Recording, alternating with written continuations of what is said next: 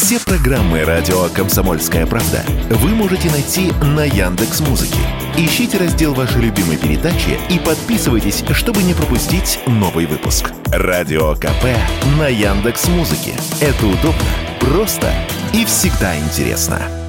С оплатой товаров и услуг лицом при помощи системы FacePay в России знакомы пока только в Москве. Там уже полтора года таким образом можно оплачивать проезд в метро. Специальные камеры турникетов распознают черты пассажира, чья биометрия уже находится в системе и привязана к банковским данным. И устройство пропускает человека в подземку, автоматически списав с его счета стоимость поездки. Теперь в ЦБ намерены распространить этот опыт по всей стране, причем не только на транспорте, но и в магазинах. Об этом журналистам РБК на полях Петербургского международного экономического форума рассказала первый зампред зампред Центробанка Ольга Скоробогатова. Очень хотим запустить биоэквайринг в этом году с Центром биометрических технологий. Единая биометрическая система была создана достаточно давно, но развивалась не очень активно. И вот для нас очень важно, что в прошлом году был принят закон, который расширяет сервисы с использованием единой биометрической системы, и что был создан Центр биометрических технологий, где мы, кстати, в том числе одни из акционеров, как Центральный банк.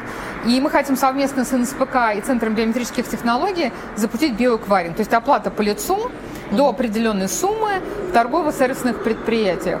Я думаю, что будет крайне востребовано на небольшие суммы. И с точки зрения инноваций это можно точно распространить на всю страну, во всех торговых сетях. И посмотрим, как у нас это получится, но планы такие. Сделать это в этом году. Насколько реалистичны эти планы, мы попросили оценить экономиста Семена Новопрусского. Э, с одной стороны, в России вообще в целом довольно хорошо относятся к новым платежным технологиям. То есть по всем и опросам, и по тому, как внедрялась в России бесконтактная оплата, когда, значит, появились первые способы оплаты там просто с помощью мобильного телефона или там с помощью умных часов. Все зависит от того, э, как это будет внедряться. Скорее всего, это все равно будут пробные проекты в каких-то, видимо, крупных торговых точках и в крупных городах, потому что понятно, что внедрить, внедрить оплату лицом всюду, э, учитывая размера российской территории и э, необходимость для этого инфраструктуры просто вряд ли возможно быстро. Некоторые супермаркеты систему биометрической оплаты уже опробовали. Два года назад, весной 2021 функция оплаты по лицу была запущена в нескольких десятках супермаркетов сети «Перекресток». Василий Кондрашов, Радио КП.